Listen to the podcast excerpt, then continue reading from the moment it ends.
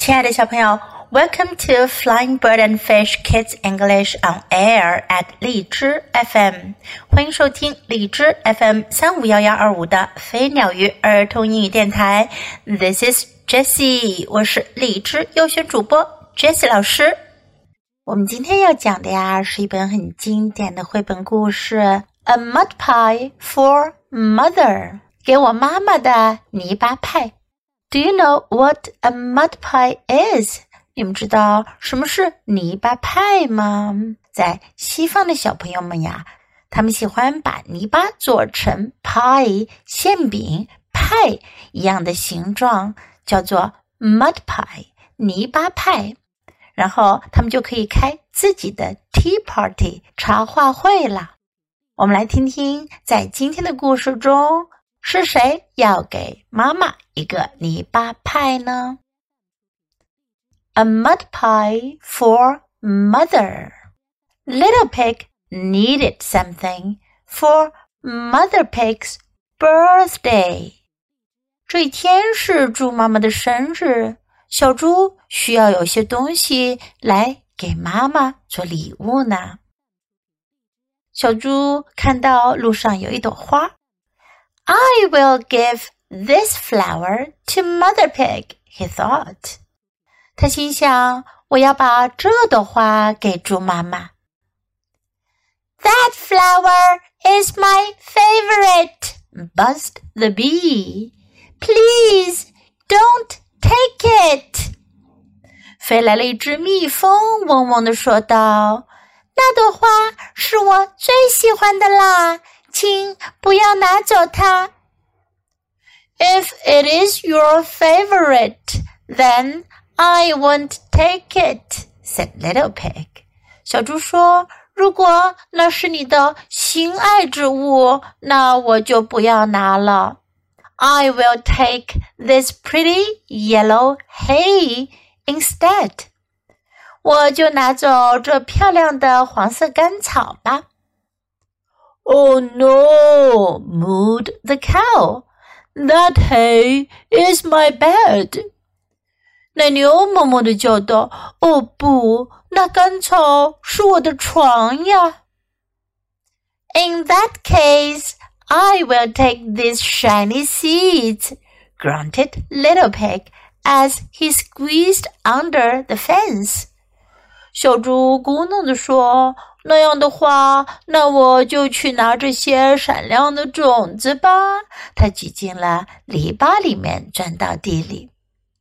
Cluck cluck! I was going to eat those. Squawked the hen. 母鸡跑来，咯咯咯的叫着：“哥哥，哥哥，我正要吃那些种子呢。” Then I guess I'll just take some dirt and make a mud pie for mother. Little pig decided. 小猪决定，那好吧，那我想我只能拿一些泥巴回去给妈妈做个泥巴派了。他从花园的地里挖了些泥巴。That dirt is for my garden," said the farmer's wife. 农夫的太太说。 那泥巴是我花园里要用的。Little pig put back the dirt。小猪把泥巴放了回去。Now he had nothing for Mother Pig。现在他没有什么能给猪妈妈的了。But then the farmer's wife said, "What a good little pig!" And she gave him some bread. 可正在这时，农夫的太太说：“这只小猪多好呀！”他给了他一些面包。On his way home, the hen said, "Thank you for letting me eat the seeds." 在他回家的路上，母鸡说：“谢谢你让我吃掉那些种子。” And she gave him some eggs. 然后他就给了他一些。鸡蛋。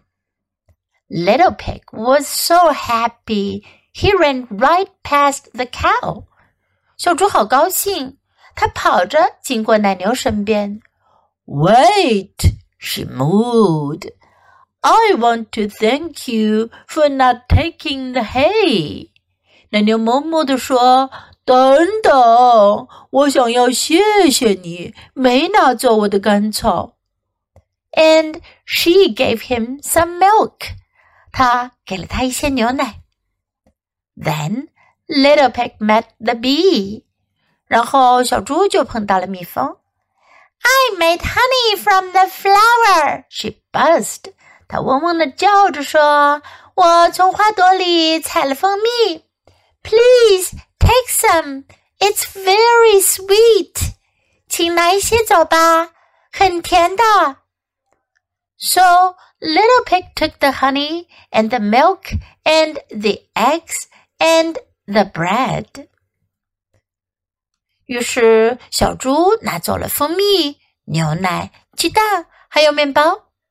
And he made a big, beautiful breakfast for Mother Pig's birthday. 然后他就给猪妈妈的生日准备了一顿丰盛的、很美味的早餐。Do you know it was just what she wanted？你知道吗？这可正是猪妈妈想要的呢。小朋友们，小猪为什么后来能得到那么多美味的食物呢？它都做了些什么呢？Think about it. Now let's practice some sentences in the story. I will give this flower to Mother Pig. 我要把这朵花给猪妈妈。I will give this flower to Mother Pig. That flower is my favorite. 那朵花是我的最爱，是我最喜欢的。Favorite，最喜欢的东西。That flower is my favorite. Please don't take it. 请不要拿走它。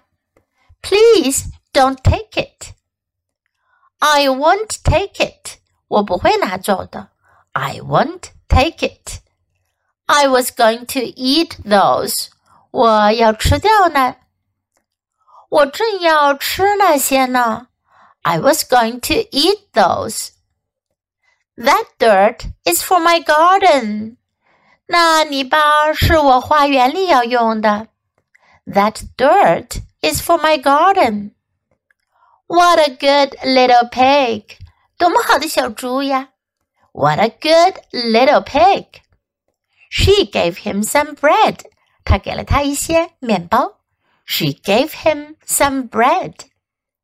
She gave him some eggs. 她给了他一些鸡蛋。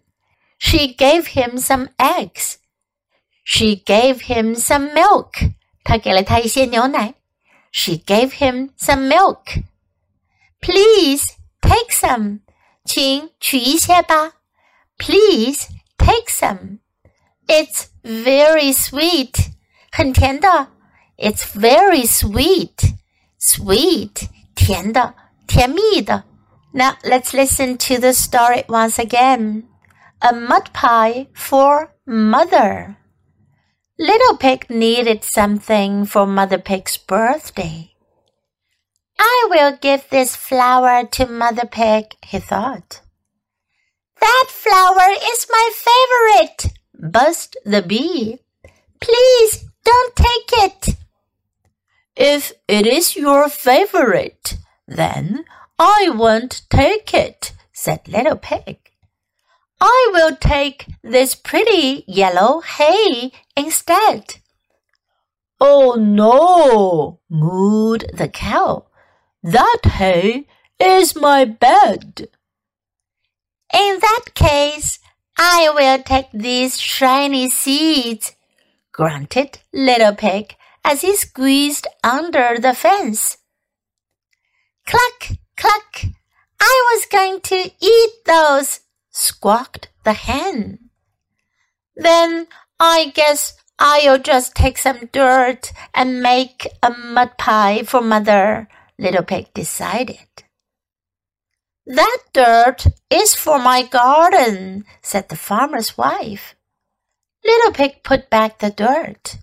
Now he had nothing for Mother Pig. But then the farmer's wife said, What a good little pig! And she gave him some bread.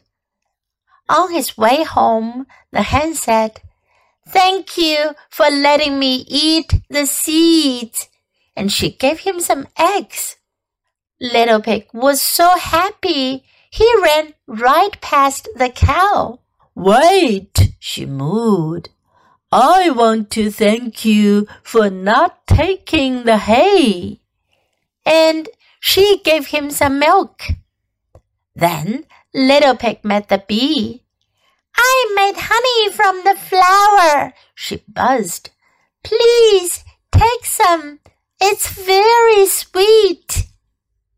So Little Pig took the honey and the milk and the eggs and the bread, and he made a big, beautiful breakfast for Mother Pig's birthday.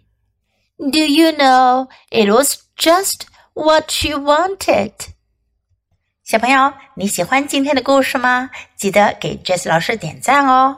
还有，别忘了下载到手机上收听，更方便哦。Thanks for listening. Until next time, goodbye.